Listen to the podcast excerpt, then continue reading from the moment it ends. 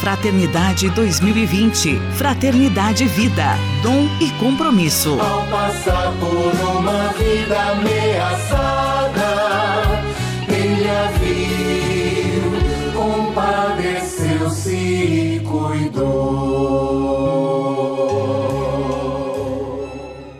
Paz e bem a você que acompanha o nosso podcast especial, a nossa série de entrevistas sobre a campanha da Fraternidade 2020, que tem como tema Fraternidade e Vida, Dom e Compromisso. Hoje nós vamos conversar com o professor Mário Renato Longen. Ele é coordenador de ensino religioso do Colégio Bom Jesus, conversa conosco desde Curitiba, Paraná. Paz e bem, professor Mário, seja muito bem-vindo à nossa série de entrevistas. Paz e bem, obrigado pelo convite. É um prazer poder falar a respeito de um tema tão importante como é a campanha da fraternidade. Professor Mário, o que significa a prática de educar para o cuidado?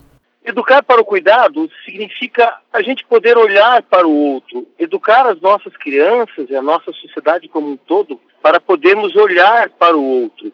Nós hoje estamos na sociedade da informação, onde todos estão conectados de uma maneira ou de outra, especialmente nas redes sociais, pelo celular, e diminuiu-se muito o olhar para o outro. Então, quantas pessoas passam por nós a cada dia, no trabalho, na rua, ah, no ônibus, nas panificadoras, na fila de um mercado, no caixa, a quantidade de pessoas que passa, cada uma com seus sofrimentos, com suas angústias, com suas frustrações, é enorme. Educar para o cuidado significa olhar para o outro, tentar perceber que a pessoa do outro tem o seu valor, tem os seus sonhos, o seu olhar, as suas dificuldades.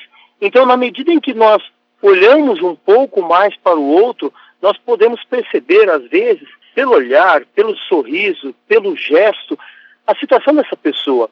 Às vezes, alguém ao nosso lado está triste, está com problemas, e a gente nem se dá conta porque estamos conectados ao mundo, menos conectados às pessoas. Nesse sentido, então, Educar para o cuidado com o outro é esse educar para olhar que a outra pessoa tem o seu valor, tem a sua importância, tem a sua opinião. E com isso, acredito muito que nós podemos ganhar no respeito à vida e ao ser humano individualmente ou até mesmo na comunidade. Professor Mário, e como os professores, os profissionais da educação, pais e também os responsáveis podem ajudar nesta tarefa? todos os profissionais de educação precisam trabalhar alinhados com a família, né? E essa, essa questão de estar junto, de tentar auxiliá-los nessa formação, é muito importante por meio dos exemplos. A partir do momento em que nós estamos dando exemplos daquilo que acontece lá fora, estudando um fato social, um fato mundial, nós precisamos, por meio de nossos exemplos, dar a esses alunos os ensinamentos necessários, somente por meio dos exemplos. Porque um pai dentro de casa, uma mãe, um, professor em sala de aula, falar bonito é uma coisa, porém dar o exemplo é outra coisa muito mais difícil. Porém, é uma coisa que vai agregar em muito. É um exemplo que eu dou de uma historinha básica que se conta que um pai levou dois filhos ao circo e os dois filhos, um deles tinha sete anos e o outro tinha cinco anos. E uh, o ingresso era a partir dos seis anos. E ele, ele pagou lá, comprou dois ingressos para ele, para o filho maior, o filho menor não precisava pagar. Quando ele pagou o ingresso, a pessoa que estava atendendo no caixa disse: Mas o senhor poderia ter economizado um ingresso? E aí então, aquele pai pensou e disse: Eu não entendi. E ele respondeu: Ninguém vai adivinhar que o seu filho tem mais de seis anos. O senhor podia enganar as pessoas. E aí então o pai respondeu: Algumas pessoas saberiam, eu, o senhor e meus dois filhos. Ou seja, a questão do exemplo tem que ser dado na prática. Nós precisamos parar de ficar só teorizando e precisamos, na verdade, praticar. Então, essas reflexões que fazemos no dia a dia são muito importantes, mas a partir das reflexões, nós precisamos é agir com aquilo que queremos, com os valores que as religiões eh, ensinam, com os valores que as famílias tanto prezam e necessitam.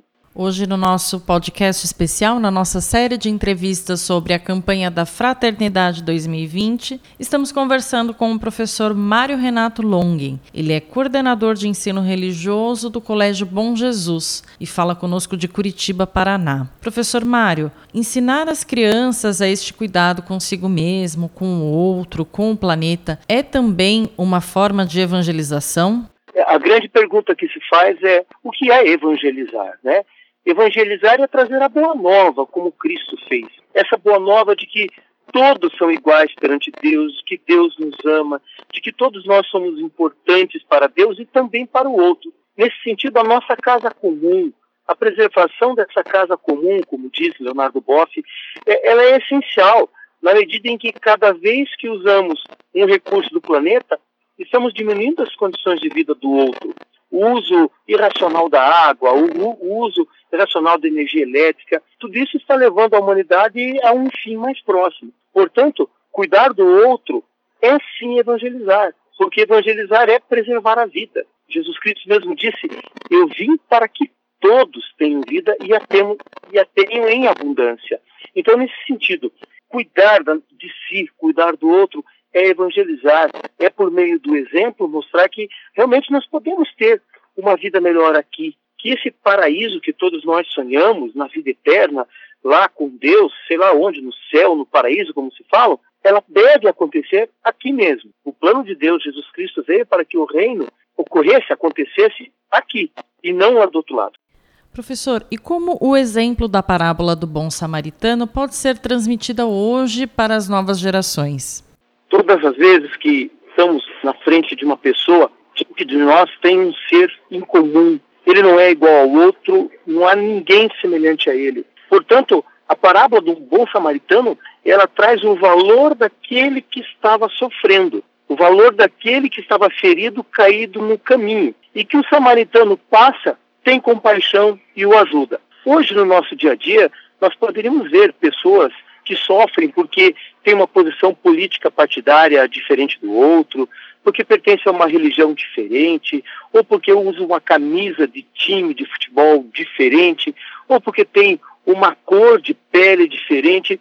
Todos nós podemos ser samaritanos, porque todos nós podemos ajudar o outro nas injustiças, nos momentos em que vemos alguém sofrendo por causa de uma característica própria, por causa de um acontecimento na vida.